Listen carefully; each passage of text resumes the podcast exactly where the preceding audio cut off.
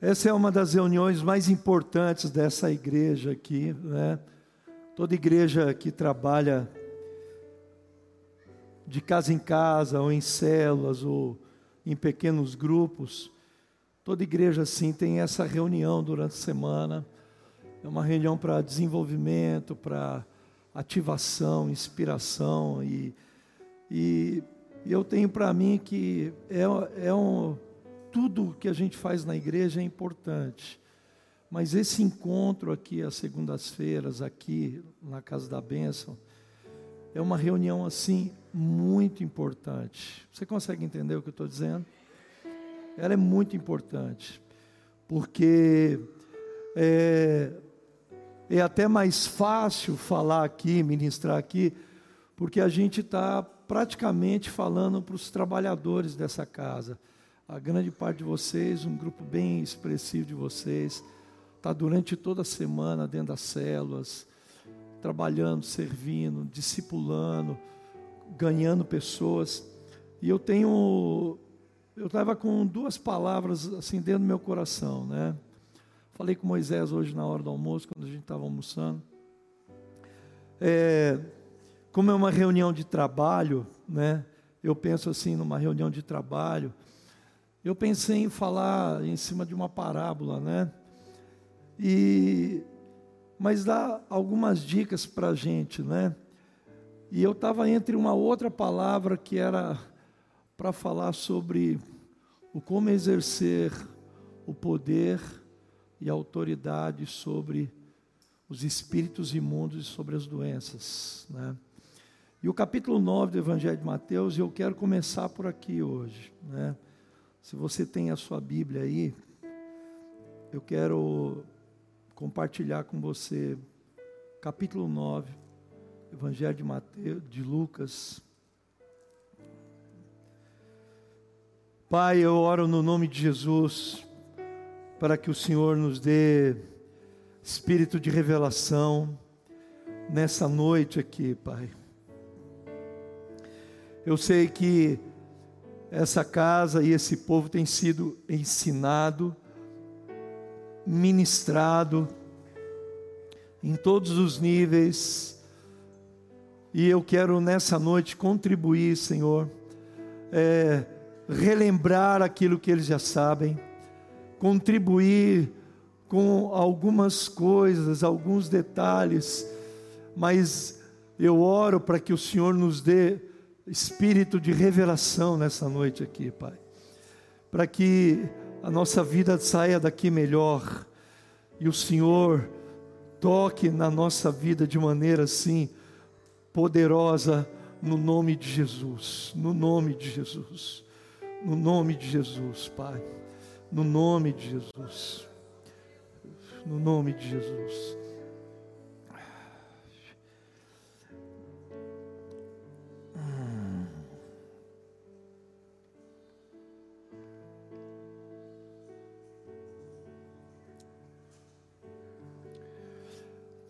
Há mais ou menos assim, uns cinco anos atrás, eu tive um, um insight, né, na linguagem técnica aí, né, insight. Na verdade, eu tive o um entendimento assim, e eu, eu assim, pela bondade de Deus e pela misericórdia de Deus, me deu uma paixão pelas Escrituras. Eu amo ler a Bíblia eu gosto de estudar as Escrituras. E, e eu estou lendo as Escrituras pela 19 vez, né? de Gênesis Apocalipse. Né? Tem alguns livros da Bíblia, assim, que, que eu devo ter lido. Um livro pequeno, né? o livro de Efésios, que é um livro de seis capítulos. Você pode ler o livro de Efésios uma vez por dia né? Eu devo ter lido umas 350, 360 vezes. Né? O livro de Hebreus, alguns livros muito pontuais assim. E por incrível que pareça, por mais que você leia a Escritura, parece que cada vez que você lê, você passa a ter uma, uma compreensão melhor, né? Tudo, tudo na Bíblia, uma coisa parece que se encaixa com a outra, né? Não são assuntos desconexos, ideias soltas, um assunto aqui, termina outro aqui, uma coisa sempre ligada à outra. Tudo, e, e eu lendo assim, lendo o Evangelho já muitas vezes, muitas vezes, é, e eu nunca tinha percebido uma coisa, né? e, e eu acho que uma das coisas mais difíceis para quase todos nós, assim, para todo mundo que lidera na igreja, é você potencializar as pessoas que estão dentro de uma célula, né? Estava conversando com um pastor essa semana e ele estava dizendo exatamente isso para mim. Ele falou assim: ajuntar às vezes as pessoas dentro de uma casa não é difícil, mas tornar cada pessoa dentro daquela casa um trabalhador efetivo é um pouco, vai exigir uma perspectiva um pouco diferente. Né? Então, a, a, a própria visão, às vezes, de discipulado que a gente tem, a gente tem aquela visão de discipulado de passar, passar, é, mudar a pessoa, santificar a pessoa, é, é, libertar a pessoa, mas às vezes falta para a gente é, dar um propósito de vida para essa pessoa. Eu vou dar um exemplo disso. É, é, tem um homem chamado David Cornfield, e ele, quando dá uma definição de discipulado, o David Cornfield ele fala o seguinte: que o discipulado é um relacionamento onde um discípulo mais velho ajuda um discípulo mais novo. Então, ele diz assim: que o discipulado é um relacionamento, não é o estudo bíblico, ainda que você estude a Bíblia. Não é um encontro para uma reunião de oração, ainda que você ore não é um encontro de adoração, ainda que você possa adorar junto com ele. Mas ele diz assim: o discipulado é um relacionamento onde um discípulo mais velho ou mais maduro, não quer dizer que ele sabe tudo, quer dizer que ele é mais, conhece um pouco mais do que o discípulo. E esse relacionamento tem três objetivos. Ele diz: ele fala assim: o discipulado é um relacionamento onde um discípulo mais velho ajuda o discípulo mais novo, primeiro, a conhecer o Senhor, segundo, a, assemelhar-se a Ele, que é ser semelhante ao Senhor, e o terceiro, e reproduzir-se. Então, é, nesses anos todos que eu sou pastor há 34 anos, né? e nesses 34 anos de ordenação, eu, eu aprendi isso. Né? Às vezes, é, é, a primeira igreja que eu pastoreei, eu pastorei lá em Ribeirão das Neves. Eu comecei uma igreja com 16 pessoas, praticamente do zero. Era uma célula e eu fiquei nesse lugar 10 anos. Nesses 10 anos eu batizei umas 500 pessoas, mais ou menos. Né? uma igreja, uma cidade muito católica. Eu cheguei nessa cidade para pastorear em 1988. Alguns de vocês estavam nascendo, outros não tinham nem nascido, mas isso, então, é, era, não era difícil ganhar uma pessoa, no sentido de levar essa pessoa a conhecer o Senhor. Você consegue entender o que eu estou dizendo? Sim ou não? levar o conhecimento de Deus, gerar nessa pessoa a fome por Deus, o desejo por Deus, gerar nessa pessoa a paixão pela presença de Deus. Isso foi sempre muito fácil, porque isso não é uma obra nossa, é uma obra de Deus dentro da pessoa é um trabalho do Espírito de Deus na vida dela e ele naturalmente ele gera isso dentro dela. A fome por ele, o desejo por ele. Você pode perceber que a primeira coisa que uma pessoa nova convertida aprende, ela aprende a orar. Ela pode ter timidez em orar em público, mas ela aprende a orar. Você pode perceber que o, o, o objetivo do Evangelho, o básico do Evangelho, é fazer aquilo que Jesus disse: E a vida eterna é essa: que conheçam a Ti como o único e verdadeiro Deus e a Seu Filho, a quem enviaste. Então, o objetivo primário é levar o conhecimento de Deus. Fácil. Então ele diz assim: o relacionamento do discipulado é para levar a pessoa a conhecer o Senhor. Quer dizer, é, é levar a pessoa a ter uma experiência, ter uma experiência sobrenatural com Deus, ter uma, um toque de Deus, onde muda tudo dentro dela, onde a vida dessa pessoa ela é virada de cabeça para baixo. É mais ou menos, lembra aquela experiência quando João, o Evangelho de João, ele diz assim: Nós vimos a sua glória, a glória do unigênito do Pai. Parece que João está dizendo o seguinte: Nós vimos a glória dele. O mesmo João, quando escreve a epístola, ele diz assim: O que nós vimos, o que nós ouvimos, e o que as nossas mãos tocaram, a respeito do verbo da vida é o que nós vos anunciamos. Então João está dizendo o seguinte: o que eu anuncio é fruto do que eu vi, do que eu ouvi, do que a minha mão tocou.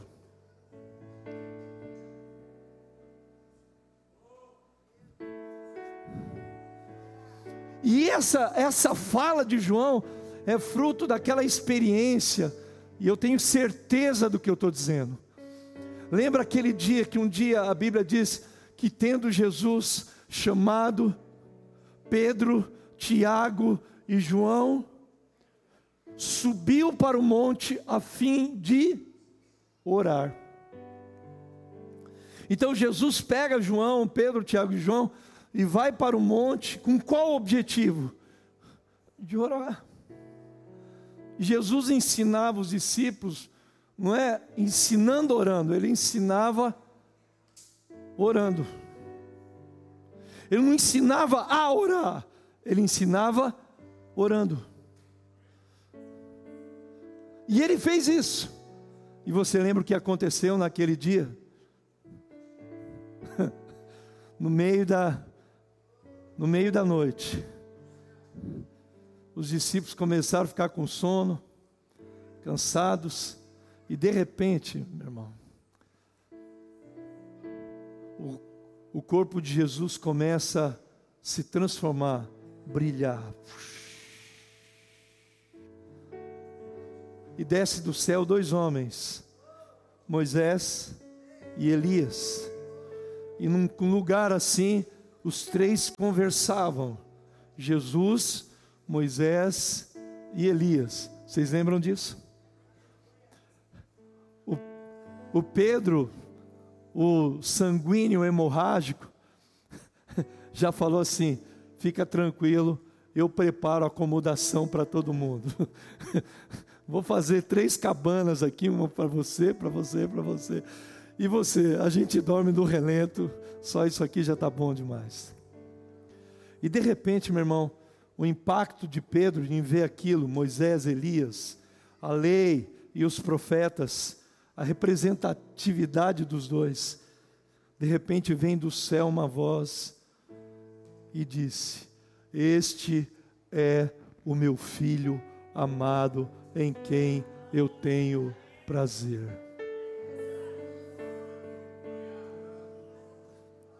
Eu acredito que aquela experiência de Pedro, Tiago e João mudou a vida deles. Por isso que a definição de discipulado do David Cornfield está certa. É um relacionamento onde o discípulo mais velho leva o discípulo mais novo a conhecer o Senhor. A experiência que João teve levou ele a dizer assim: o que vimos, o que ouvimos, ele ouviu a voz vinda do céu. Ele viu a glória de Deus. É por isso que ele diz: Nós vimos a sua glória, a glória do unigênito do Pai. Ele fala assim: Eu vi a sua glória. Quer ver a verdade disso? Na segunda epístola de Pedro, o mesmo Pedro que estava lá, ele disse assim: Irmãos, o que nós falamos a respeito da vinda do nosso Senhor Jesus Cristo não consiste em fábulas engenhosamente inventadas. Então o Pedro está dizendo o seguinte: o que eu estou falando não é uma fábula, não é uma história para impressionar alguém, não é uma história para manipular a fé de alguém, para manipular o coração de alguém. Ele está dizendo assim: o que nós a, nossa mensagem a respeito da vinda do nosso Senhor Jesus não consiste em fábulas engenhosamente inventadas. Mas nós mesmos fomos testemunhas oculares da sua. Verso 17. Pois ele recebeu da parte de Deus Pai honra e glória, quando pela glória excelsa lhe foi enviada a seguinte voz, dizendo: Este é meu filho amado, em quem eu me comprazo. 18. Ora, esta voz vinda do céu, nossa a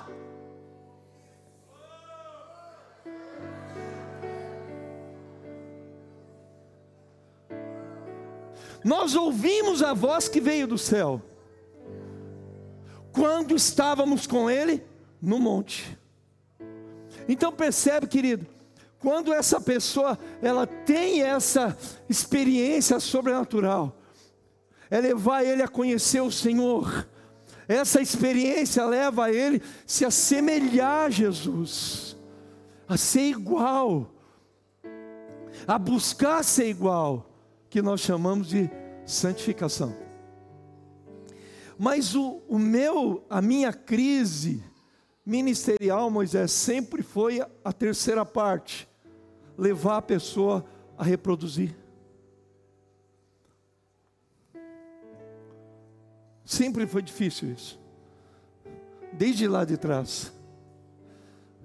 Então era fácil levar uma pessoa a ter uma experiência com Jesus era mais fácil levar uma reunião como essa, levar a pessoa a ter o um encontro com a glória de Deus, com a presença de Deus. Mas sempre era, não era difícil, porque a experiência com Jesus muda a pessoa. É como Paulo diz: nós contemplamos como por espelho a glória do Senhor e somos transformados de glória em glória. A palavra transformado vem de uma palavrinha grega chamada metamorfuste, que vem da palavra metamórfeta, ou da palavra metamorfose. É quando a lagarta feia, ela passa pela metamorfose. Ele diz: então nós contemplamos como por espelho a glória do Senhor, a visão da glória, a, o toque da glória, leva a pessoa a ser transformado de glória em glória, de glória em glória, de glória em glória, de glória em glória, sempre para cima. Estava percebendo aqui aquele monte de criança, a maior parte desses, alguns pais estavam aqui alguns anos atrás eram jovens aqui dentro da igreja. Alguns deles são pastores de glória.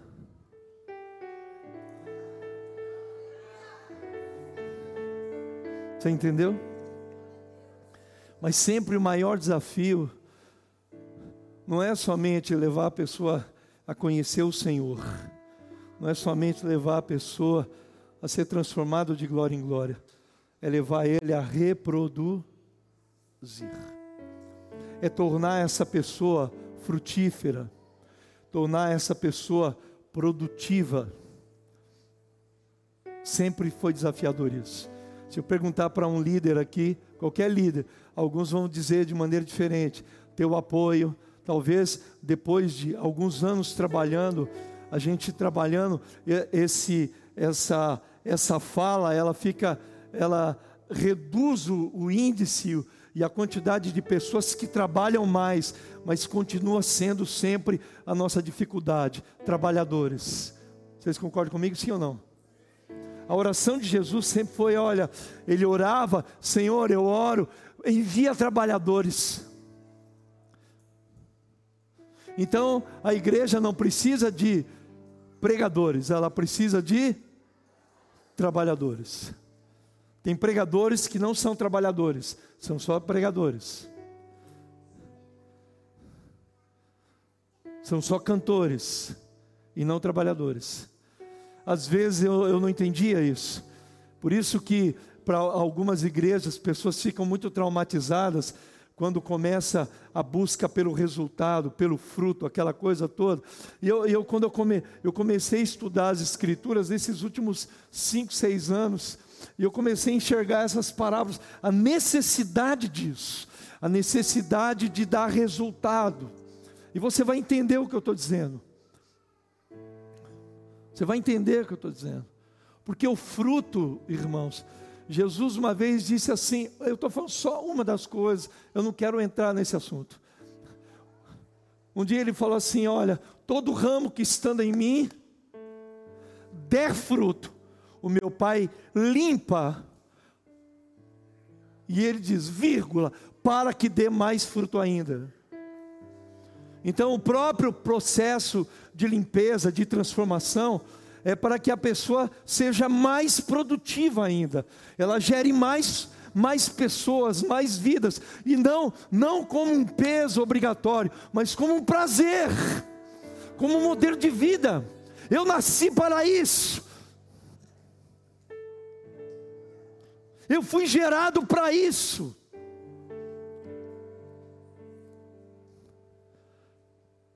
Hoje é muito comum, meu irmão, pare para pensar, tem pessoas que em, em sã consciência ela diz assim: "Eu não quero ter filho".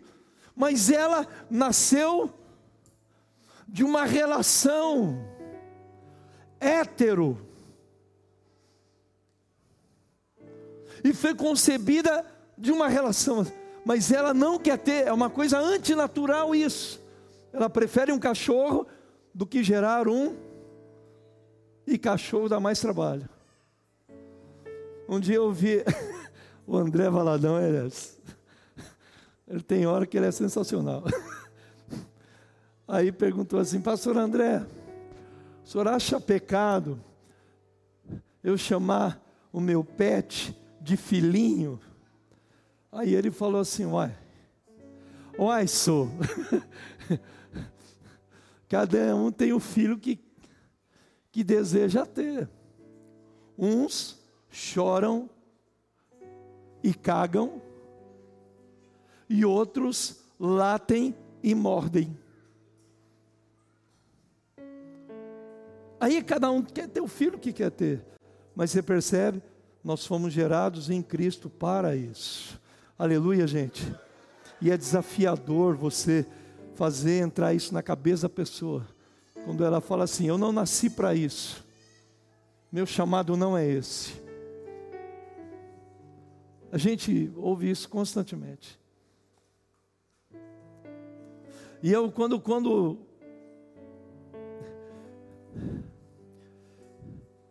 quando eu tenho, eu comecei a, a, entender uma coisa, que quando Jesus chama Pedro, no capítulo 5 do Evangelho de Lucas, ele chama Pedro, Pedro está lavando a rede dele, vocês lembram? Frustrado no trabalho dele. Jesus pede o barco emprestado, vai, prega, volta, devolve o barco. E ele fala assim: Pedro, pega a rede, lança a rede em alto mar. E ele começa a argumentar. E ele vai, depois de resistências, pescador. Sabe quando a pessoa acha que já sabe tudo? Que entende tudo sobre pesca? Fala assim: você está mandando eu fazer uma coisa que eu já sei fazer? Você está mandando eu jogar rede de novo no mar? Você está doido? Quer me ensinar? E Jesus fala assim: vai para o alto mar. Quando ele volta, e a Bíblia diz que ele trouxe uma grande quantidade de peixes. E eu não quero entrar no assunto da pesca. Mas ele olha para Pedro e fala assim: Pedro, doravante, você será um pescador de homens. E eu acho tremendo, sabe por quê, Moisés? Porque Jesus, ele definiu qual que seria o propósito final e objetivo principal da vida de Pedro. Pedro, você vai cuidar de gente. Pedro, você vai pescar gente. Pedro, você vai alcançar gente. Pedro, você vai tocar em gente. Você de agora em diante será um pescador de homens. No caso, no caso das mulheres, pescadora de mulheres, tá bom?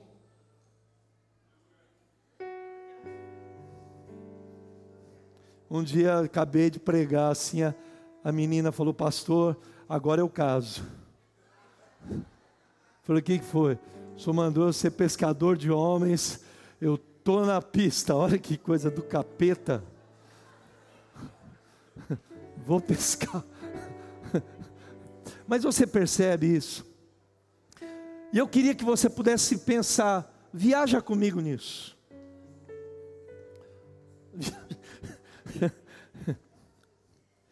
Quando Jesus ele fala isso, ele está ele tá ensinando, querendo ensinar ele a fazer o, aquilo pelo qual Jesus fez durante os três anos do ministério dele, ele fez. Cuidar de gente. Ele curava, de, curava os doentes, expulsava os demônios e pregava o reino de Deus. O tempo todo, o tempo todo, o tempo todo. Você percebe que o ministério de Jesus não era outro. Né? Além de pregar, ele pregava para as multidões. Depois ele ensinava os discípulos dentro da casa. Ele discipulava aqueles homens lá. Mas você percebe, o tempo todo o papel dele era o que? Curar os doentes, expulsar os demônios e pregar o reino de Deus. Eu não sei o que aconteceu com a igreja. A pandemia, ela foi maior exemplo disso. Era a hora da igreja estar na porta dos hospitais, curando os doentes, expulsando os demônios e pregando o reino de Deus. Aonde a igreja estava? Com medo da doença que ele foi chamado para sarar. Não é uma coisa contraditória isso? E Jesus não ele impunha as mãos sobre as pessoas. E a Bíblia diz que ele curava todos, todos. Ele podia pregar para as multidões, mas ele curava a todos. E Jesus ele está ensinando Pedro isso. Ele está ensinando Pedro na prática. É, é fácil, você vai entender o que eu estou dizendo. Sabe aquilo que Jesus disse que o filho não fará nada de si mesmo, mas ele fará somente aquilo que ele vira o pai fazer. E é uma coisa fácil de entender isso. Então, quando Jesus chama Pedro, ele fala assim: Venha após mim, quer dizer, venha atrás de mim e eu vou te fazer um pescador de homens. Então, Jesus ele ensina Pedro a fazer fazendo, e Pedro aprendeu vendo ele fazer. No capítulo 5, quando chega no capítulo 5, sabe, irmão, é uma coisa tão poderosa, porque no versículo 10 ele diz assim: Vem após mim, eu te farei um pescador de homens. Quando chega no 12, ele cura o leproso, ele limpa o cara da lepra, e ele pergunta: O que você quer que eu te faça? Ele fala assim: Eu quero ser limpo, então seja limpo. O Pedro está vendo isso. Eu fico imaginando o impacto de Pedro, Moisés. Moisés falou assim: Caraca, maluco.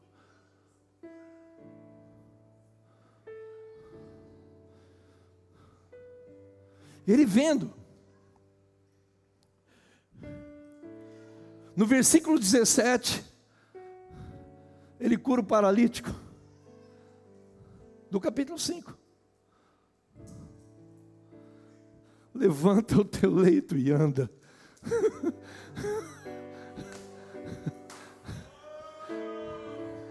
o Pedro está vendo.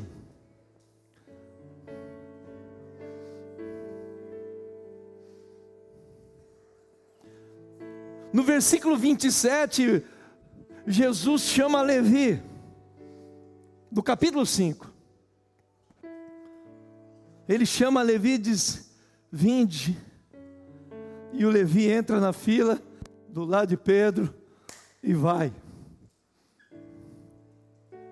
Ao mesmo tempo que Jesus está ensinando eles, ele está montando o seu time, a sua equipe de trabalho.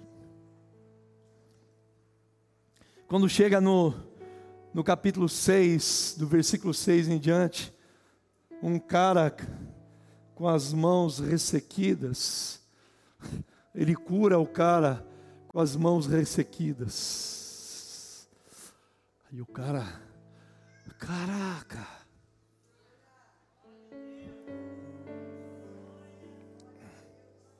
Imagina a cena.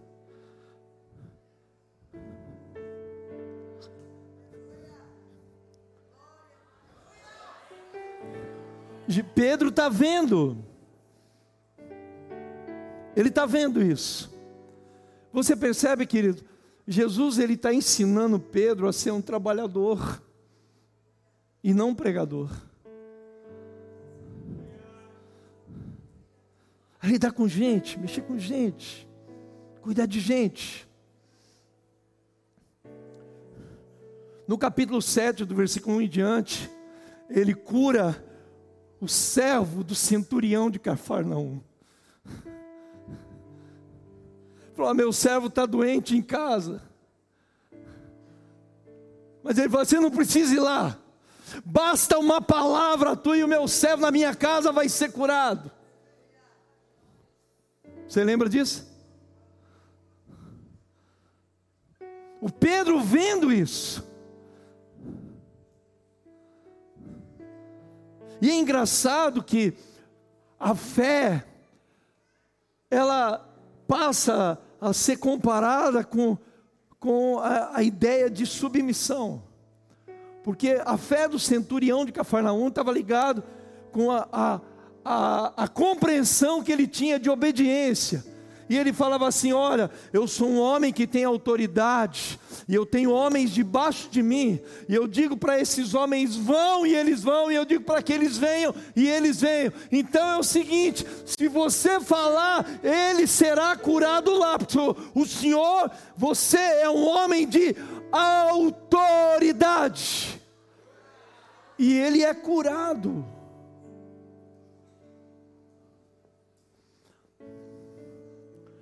Do versículo 11 em diante, tem o filho da viúva de Naim.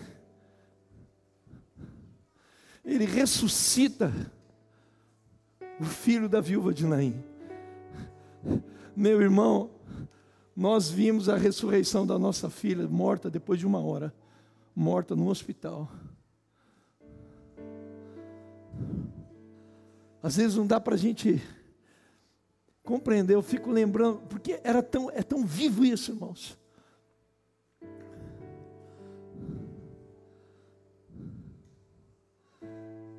E o Pedro vendo isso. Quando Jesus vai na casa daquela mulher e a filha está morta dentro da casa, sabe quem entrou no quarto? Quem? Pedro, Tiago e João. E Jesus ressuscita a menina. Talita come!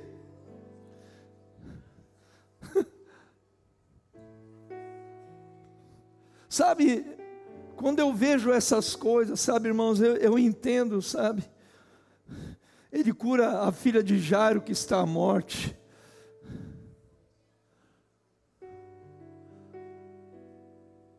Na presença de Pedro, Tiago e João. E eu tenho aprendido uma coisa, irmãos.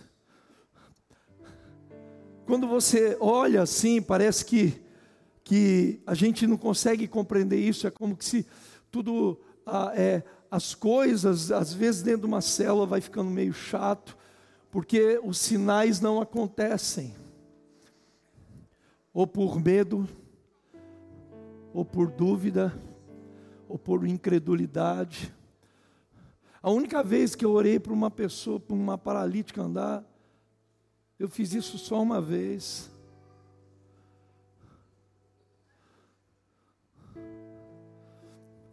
E os sinais, eles têm um objetivo, irmãos. O sinal, ele tem o objetivo de validar a pregação do Evangelho. Entenda isso. É importante ter sinais e prodígios. Eu vou dizer de novo: é importante ter sinais e prodígios. Porque os sinais e os prodígios, eles validam a pregação do Evangelho, eles atestam a pregação do Evangelho. Ele rubrica, o próprio Deus rubrica, fala assim: olha, eu vou rubricar isso e vou testificar no coração de todos eles que eu estou no meio deles. E eu quero que você entenda isso, meu irmão. Porque os sinais acontecem para que as pessoas sejam convencidas da pregação do Evangelho. Você consegue entender o que eu estou dizendo? Você consegue entender o que eu estou dizendo?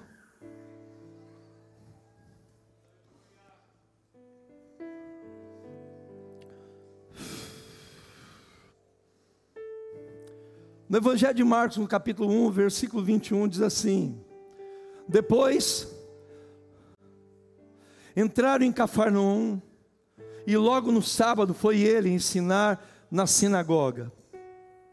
E maravilhavam-se da sua doutrina, porque os ensinava como tendo autoridade e não como os escribas e fariseus. Oh, vou repetir de novo ele ensinava como alguém que tem o que? A autoridade. A palavra grega para isso é a palavra exousia. Eu vou te explicar o que é a palavra exousia. O poder é uma coisa, a autoridade é outra. Lá no capítulo 9, verso 1, diz assim: Eu vos dou o que? Poder, dunamis, e vos dou a autoridade, exousia. Parece que é a mesma coisa, mas não é. Quando ele fala, eu vos dou poder, é a palavra dunamis, que é a palavra dinamite. É a mesma palavra de Atos 1:8.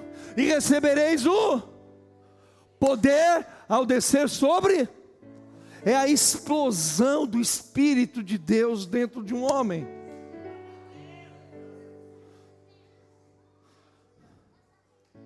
Mas a exousia é diferente do poder. E eu tenho certeza que você já ouviu sobre isso aqui. Eu vim só para te lembrar.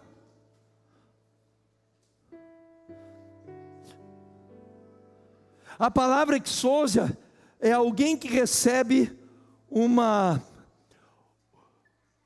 Você vai entender. Eu vou te explicar Lá no Mato Grosso do Sul tem uma uma menina desse tamanho, policial federal. desse tamanho. PRF. O que acontece? A pessoa, quando tem autoridade, ela recebe uma é, uma legalidade. É como um policial militar. Tem algum aqui? Tem um ali? Tem mais algum aqui? O que, que o polícia faz? Ele representa o, o Estado. Ele fala em nome do Estado. Ele tem a autoridade do Estado. Tanto é que quando é feito o boletim de ocorrência, aquilo que o agente público coloca aquilo tem, é, tem é, como é que fala? Ele tem poder de fé pública. É o que ele disse, é o que ele falou, porque ele é a autoridade. Ele representa o Estado. Ele fala em nome do Estado. Quando ele está com aquele uniforme, ele é o Estado ali. Ali ele dá voz de prisão, ali ele solta, porque ele representa o Estado. Você falar contra um agente público, é, como é que é isso? É desacato a uma autoria, exousia. Então aquela mulher, sem o uniforme, ela é só uma pessoa. Mas quando ela coloca aquela farda e o distintivo da PRF, está vindo um caminhão bitrem com 50 mil quilos.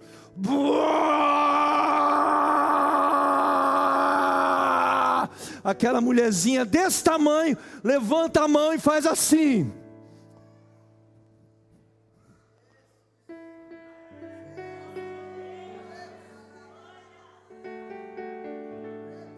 Pegou aí? Ela manda parar. O cara. E ela tá lá. Para! Sabe por que ela faz isso? Porque ela tem a autoridade do Estado. Para! Ou você vai preso. Isso é exousia. Quando Jesus diz assim: Eu vos dou autoridade para pisar serpentes e escorpiões. Eu vos dou autoridade para impor as mãos sobre os doentes e eles serem sarados. Eu vos dou autoridade para que vocês orem.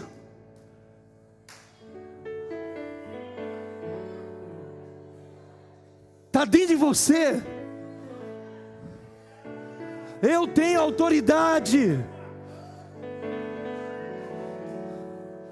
O nosso problema não é se nós temos ou não temos, é quando a gente entende quem a gente é, o que nós carregamos. Eu sou o PRF do céu.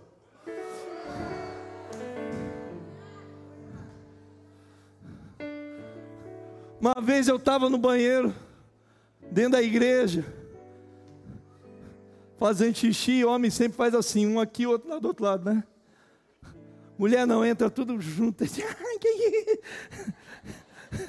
Elas conversam ali, pode estar fazendo número um, número dois, é, fica tudo ali, é tudo amiga. Homem não, homem é desconfiado. Quando o cara começa a olhar muito, não é não? Aí um dia, eu dentro do banheiro, Aí o cara olhou para mim assim, aquele, sabe aquele, aquele olho de, de demônio?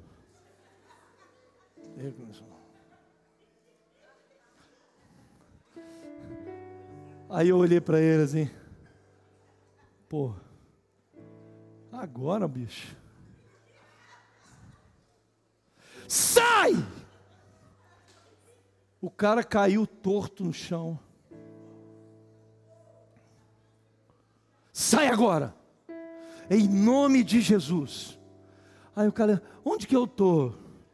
Fala assim, o que tinha ido, peraí, eu vou dar descarga aqui, vai embora de uma vez agora, quer ver? Foi embora. Sabe qual é o nome disso? Autoridade.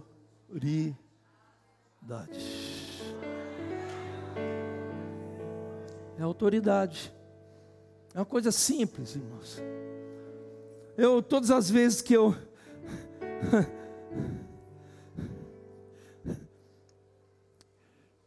Jesus, quando ensinava, é o versículo 22.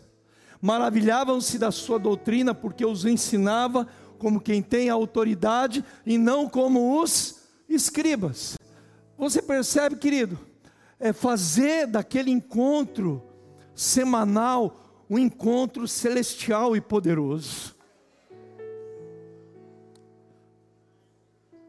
Não alguém que ensina como os escribas.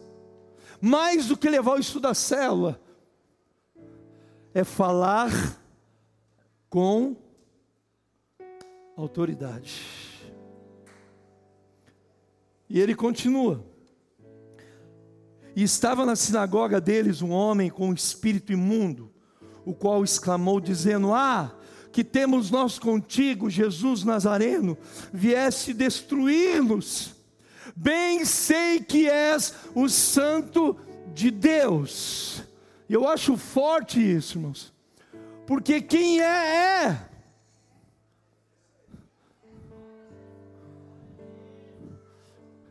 Esse é o testemunho do diabo para ele. Eu sei que és o Santo de Deus. Não é somente alguém que tem autoridade, é alguém que carrega dentro dele, que vive um modelo de vida. Não é que fala como quem tem autoridade, alguém que tem autoridade, porque ele é o Santo de Deus. E ele diz: e repreendendo Jesus, dizendo: cala-te e sai dele. Verso 26. Então o espírito maligno, o espírito imundo, agitando e clamando com grande voz, saiu dele, e todos se admiraram a ponto de perguntarem entre si, dizendo: Que é isto? Que nova doutrina é esta? Pois com autoridade ordena aos espíritos imundos que lhes obedecem. Você percebe? Ele diz assim: e todos se maravilharam. É o testemunho de quem está perto, é a visão de quem está perto, é a visão de quem está vendo.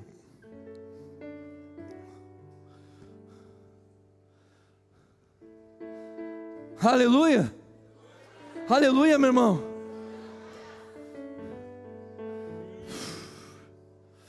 Sacarabachai.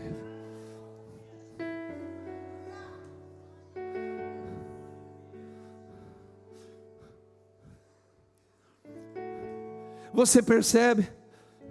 Essa semana eu ouvi alguém falando e tem algumas correntes de libertação que dizem assim: olha, a libertação, e eu acredito nisso também, que às vezes, irmãos, é, é assim que acontece. O demônio vai e volta, vai e volta, vai e volta, vai e volta, porque a pessoa ela não, ela não faz a lição de casa. É mais ou menos assim, eu gostei da, da, da, da explicação que esse pastor deu para mim, eu achei muito, muito razoável. É como, imagina você tá, tem carne ali, e os mosquitos começam a vir. E ele dizendo assim: quando você expulsa o demônio, é como você abanar os mosquitos, mas o problema está lá. E eu acho razoável isso. Porque tem problemas que ficam lá. A gente expulsa o demônio, expulsa o demônio. Por outro lado, irmãos, eu falei, então a pessoa tem que ter uma autolibertação, onde ela tem que ter consciência. Eu acredito que é. Mas no caso, Jesus disse que os demônios exclamavam e gritavam. Eles se manifestavam saía da toca. Que há doenças, irmãos, que não são doenças. Sabe aquele menino, o endemoniado de Gadara? As versões mais antigas da Bíblia, Moisés deve ter já ter ouvido. Ele não chama o menino é, é, lunático. A Bíblia chama do epilético. As traduções mais antigas quer dizer eles olhavam para aquele menino e atribuíam aquela doideira dele, aquela loucura dele, aquelas, aquelas crises, aonde amarravam o menino a ferros, ele quebrava os ferros, aonde levavam um homem a viver entre os sepulcros. Parece uma loucura, uma, uma doença mental, mas quando Jesus chega para perto dele, os demônios exclamaram: Que temos nós contigo, filho de Davi? Vieste atormentar-nos.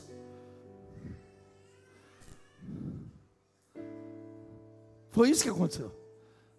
Então não era doença, não era uma doença mental, era demônio.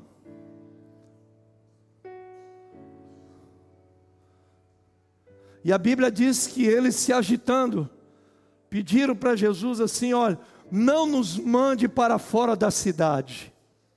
E eu acho tremendo isso.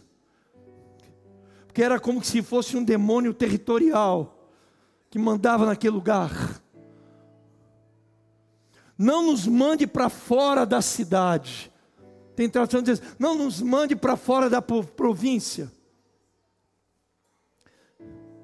É como Paulo dizia: embora andando na carne, a gente não luta segundo a carne. No reino de Deus, irmãos, hoje tem um monte de doença nova aí. E muitas delas são demônios. Que precisa da sua autoridade chegar lá e falar: sai. E você entrar lá e dizer: hoje acaba essa palhaçada aqui. Acaba. Eu já te vi, eu te conheço. Eu sei quem você é. Aleluia. Aleluia. Aleluia. Aleluia. Verso 28 de Marcos 1 diz assim: E logo correu a sua fama por toda a província da Galileia a fama não correu por causa da pregação dele. A fama correu, eles ficaram impressionados com a autoridade, o como que ele falava aos demônios. E mandava os demônios saírem.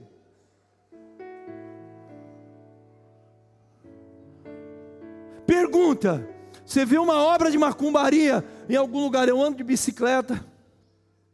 Não parece, mas eu ando. né, meu bem? Tem um amigo meu que fala assim: Ô Dani, cada vez que você vem aqui, você, você engordou um pouquinho. Eu não vou andar de bicicleta porque eu estou vendo que bicicleta engorda. Eu falei: está engordando é tua língua.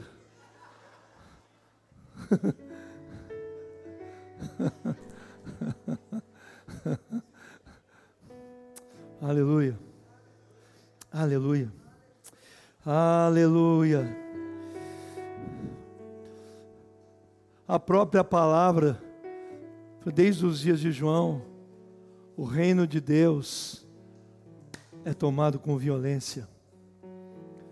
Você nunca vai entrar na casa do valente e falar assim, ah, Neiva, lembrei aqui de uma coisa, você vai lembrar. Lembra do, do Bubu, pai da Vivi, lá de São Paulo? Tinha uma menina lá na igreja de São Paulo. E ele era assim um cavalheiro. E a Viviane era uma cantora lírica. A mãe dela foi pianista. Todas as vezes que o Pavarotti vinha ao Brasil, ela que acompanhava o Pavarotti no piano. Eliane Caran. E aí, e eles se converteram, empolgados com aquela.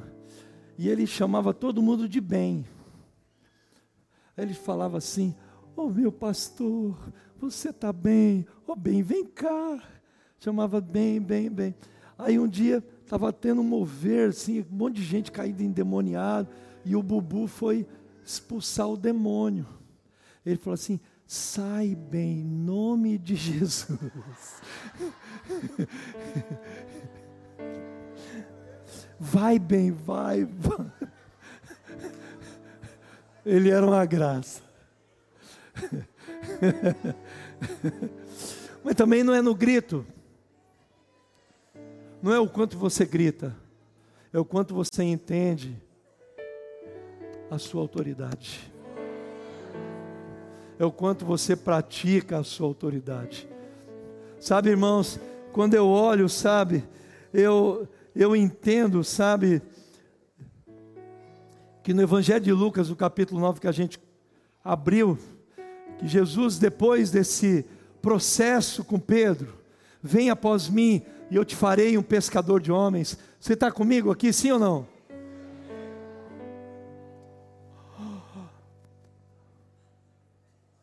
Eu vou acabar. Olha, 15 para as 10. Quem me dá dez minutos aí? Levanta a mão aí. Dez mais dez. Mais dez. Mais dez. Aqui já fechou, valeu.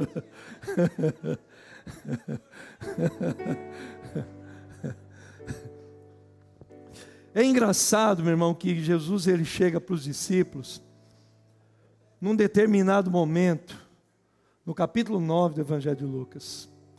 Quando, eu, quando você lê com essa perspectiva todos os capítulos anteriores, do capítulo 5, de quando Jesus chama Pedro, vem após mim, eu vou te fazer um pescador de homens, você começa a entender a dinâmica do propósito, do objetivo de Jesus em transformar Pedro num pescador de homens.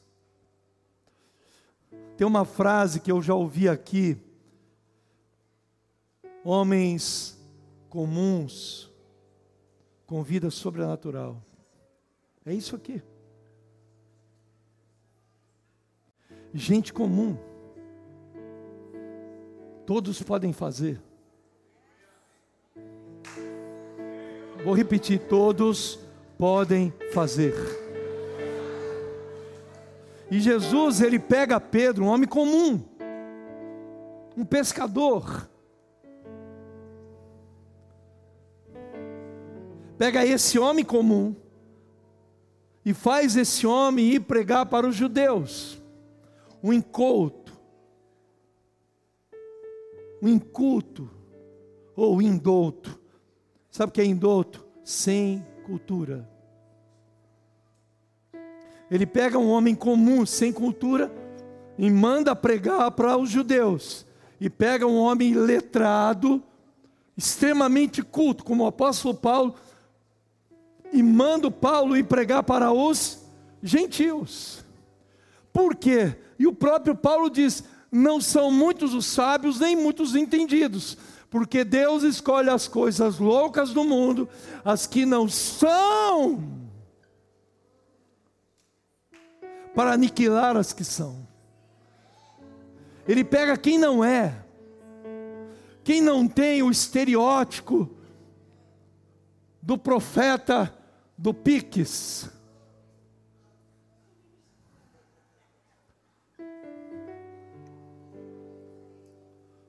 E ele transforma esse homem, um homem comum, e dá para esse homem, no capítulo 9, diz assim: e convocando, verso 9, 1, Lucas 9, 1, e convocando os seus discípulos, deu-lhes virtude, quer dizer, deu-lhes dunamis, poder, pau,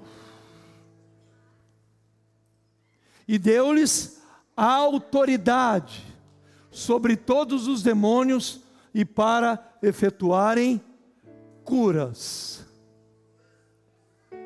Está aqui.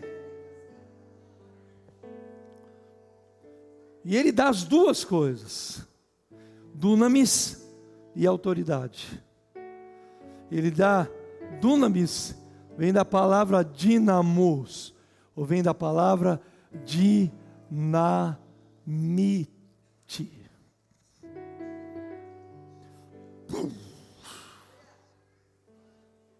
Aquela explosão.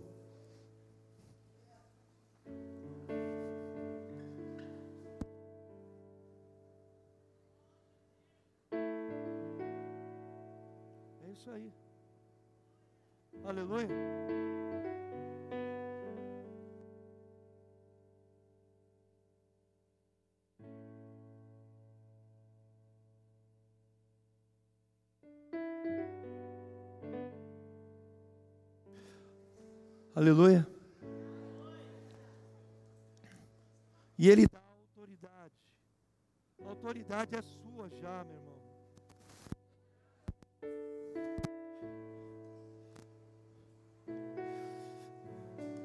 Eu prefiro esse. Não, não é. É que ele está escapando aqui. Está escapando. Não, está escapando. Eu preciso acabar, gente. Fica para outro dia.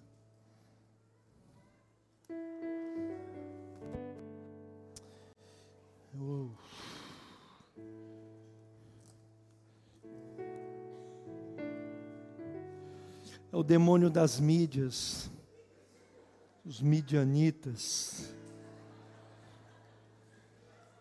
Eles aparecem umas horas mais. Me ajuda aqui, Santo.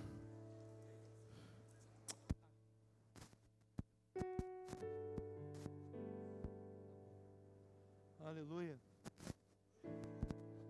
Aleluia.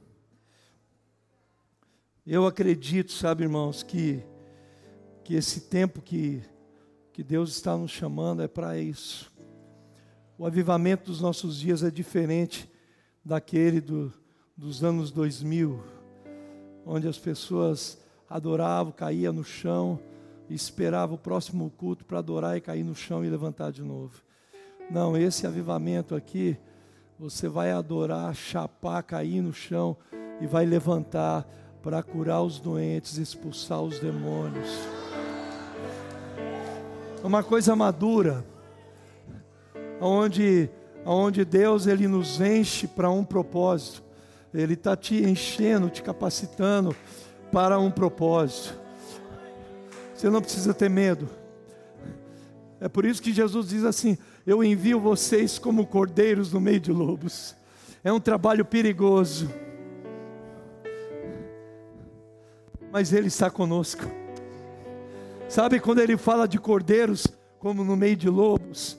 Ele está dizendo assim, ó, cara, vai com simplicidade, entra no lugar com simplicidade, eu vou te proteger. Você é um cordeiro no meio dos lobos, mas eu sou o leão da tribo de Judá. Eu vou guardar você. É por isso que ele disse: Olha, eu estou convosco todos os dias. Ide, portanto, pregai o evangelho a toda criatura, batizando em nome do Pai, do Filho e do Espírito Santo, ensinando a guardar as coisas que eu vos tenho ordenado, e eis que eu estou convosco todos os dias, até a consumação do século. Aleluia! Aleluia! Deus está nos chamando para isso, irmãos. Aleluia. Oh,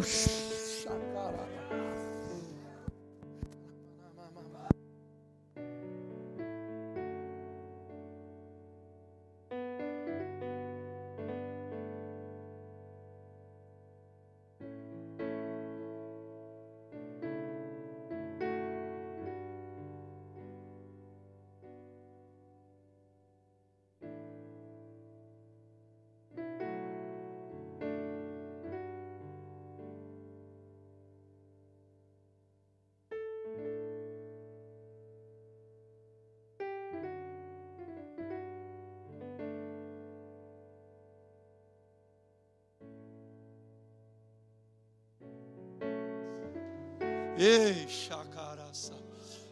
Você entende o que eu estou dizendo? Deus está aqui, Deus está aqui. Ele nos deu autoridade, Ele nos deu poder, está dentro de você.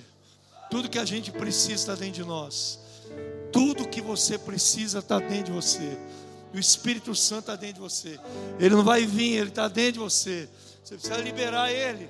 Tem um livro antigo do Otmani chamado A Liberação do Espírito. Ele traz a consciência, a ideia do ensino do Atmani na liberação do Espírito. Não é de você receber o Espírito, é de você liberar o que está dentro de você.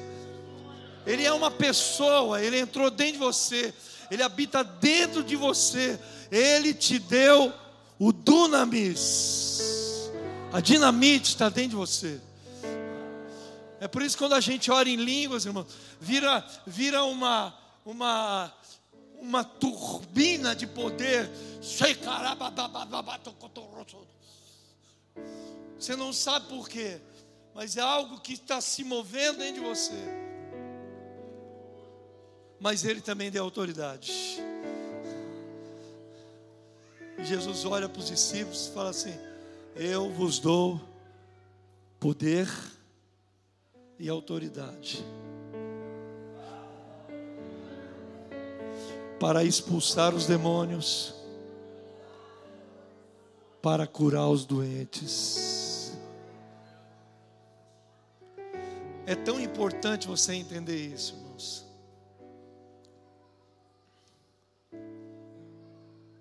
E eu encerro.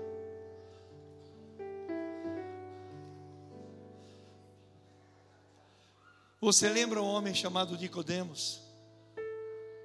Que ele vai à noite, de madrugada, escondido, o, o discípulo secreto.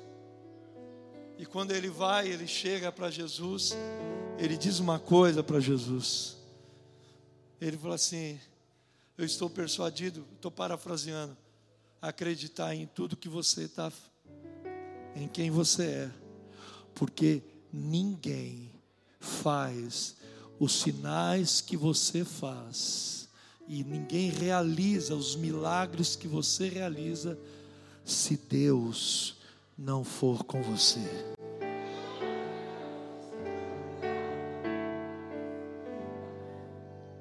Se você ler lá no milagre de Caná da Galileia, para encerrar, e a Bíblia diz que com aquele milagre Jesus iniciou o seu ministério de poder.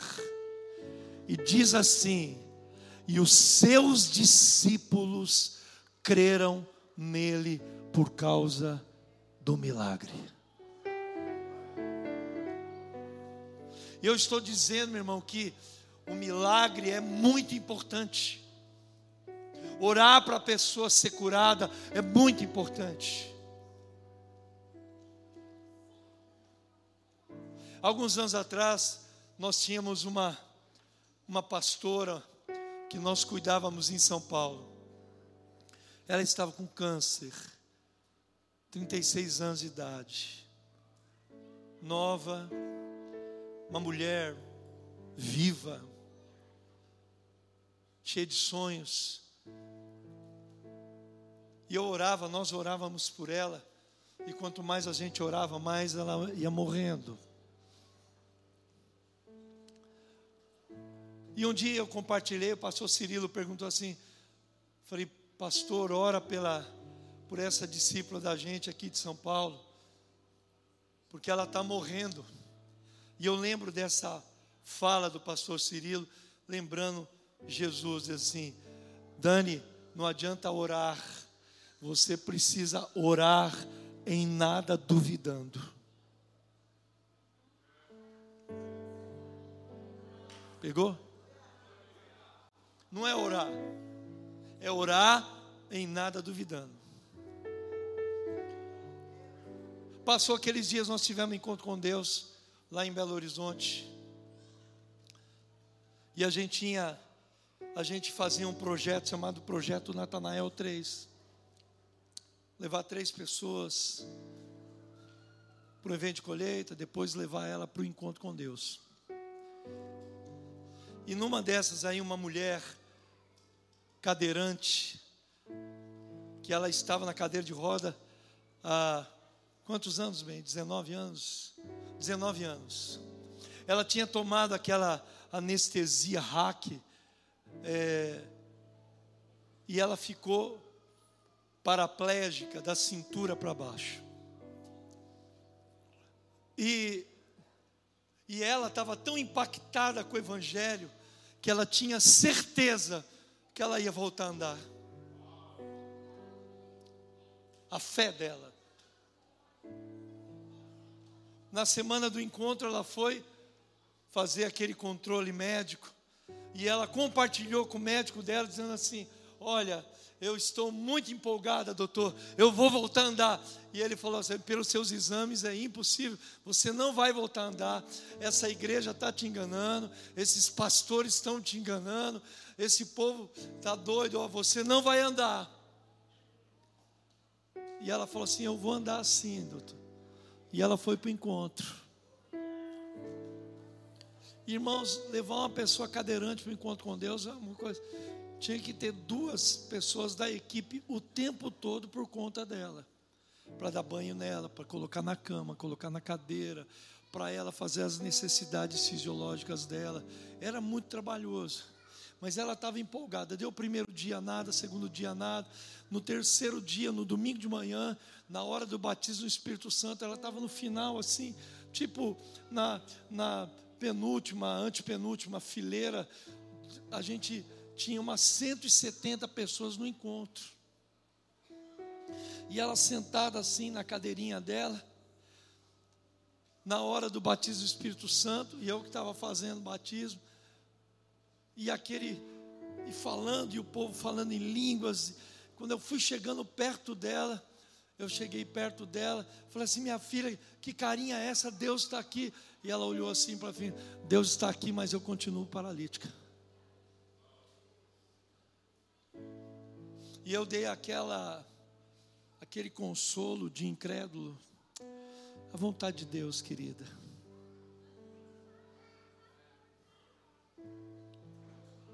A vontade de Deus. Quando eu saí de perto dela, eu tinha três sentimentos dentro de mim.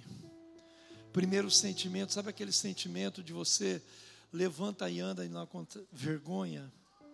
Vergonha de ficar envergonhado.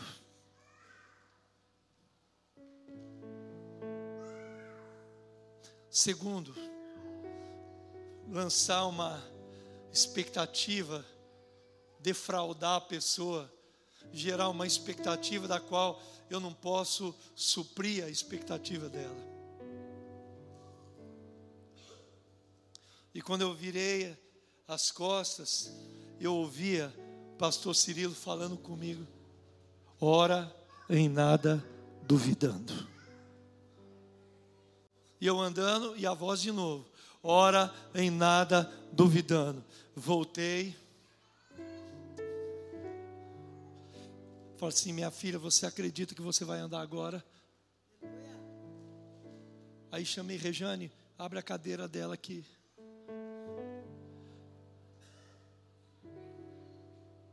Você vai dar um passo de cada vez. Levantei ela da cadeira, as pernas dela, os cambitinhos assim, tudo mole. Bracei ela aqui no meu peito. Você vai andar no nome de Jesus.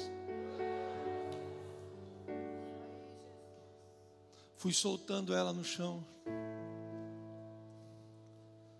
E as perninhas tremendo. Você vai dar um passo de cada vez. E ela.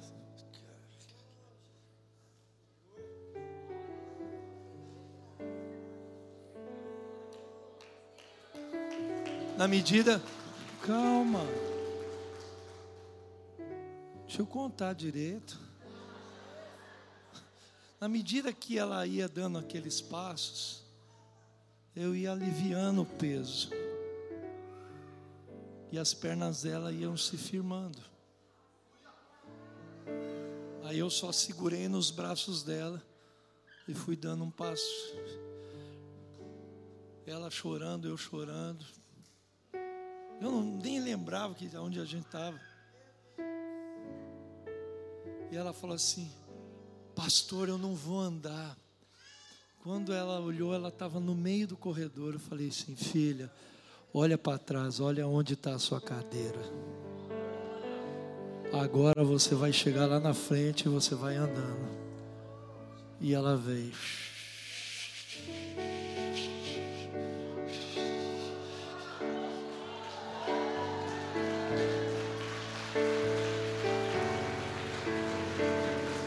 Você percebe? Quando ela sentou na cadeira na frente, lembra, Neiva? Parecia que ela estava cheia de eletricidade na perna. A perna dela ficava assim. Você, a mulher virou uma mulher biônica atômica agora. Você entende, irmãos? Você tem poder e autoridade. Vamos ficar em pé. Yes.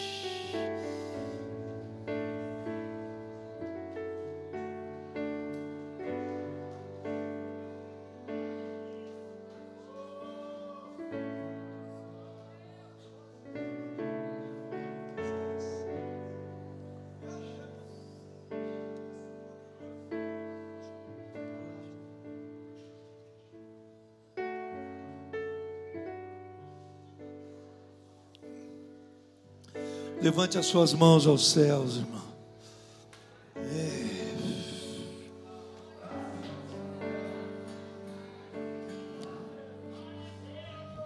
Eu sou só um cano enferrujado. Aleluia. Olhe para mim, meu irmão. Eu não sou melhor do que você em absolutamente nada. Talvez eu tenha alguns anos de vida mais que você. Isso não me torna melhor. Porque o que habita dentro de mim habita dentro de você. A autoridade que me foi dada, foi dada a você também. É o mesmo poder, é o mesmo Jesus, é o mesmo nome, o testamento é o mesmo, a credencial é a mesma, tudo é a mesma coisa. Em vez de te chamar aqui na frente, sabe, irmãos? Nós vamos fazer uma coisa aqui hoje.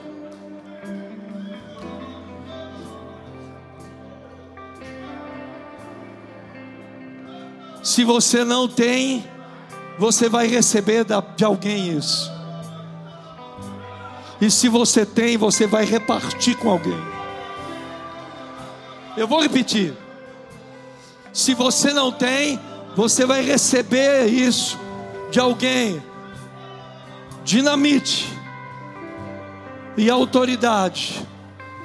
Você já tem isso. E isso precisa se manifestar hoje na sua vida. Você vai dar mão para a pessoa do seu lado. É como energia elétrica isso, irmãos. Você não vê ela.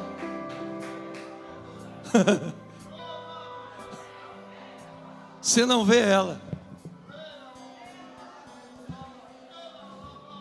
Mas quando a energia elétrica passa, você sente ela. Você pode não ver ela, mas você sente ela. Você pode não ver o que eu estou te falando aqui, mas você sente isso.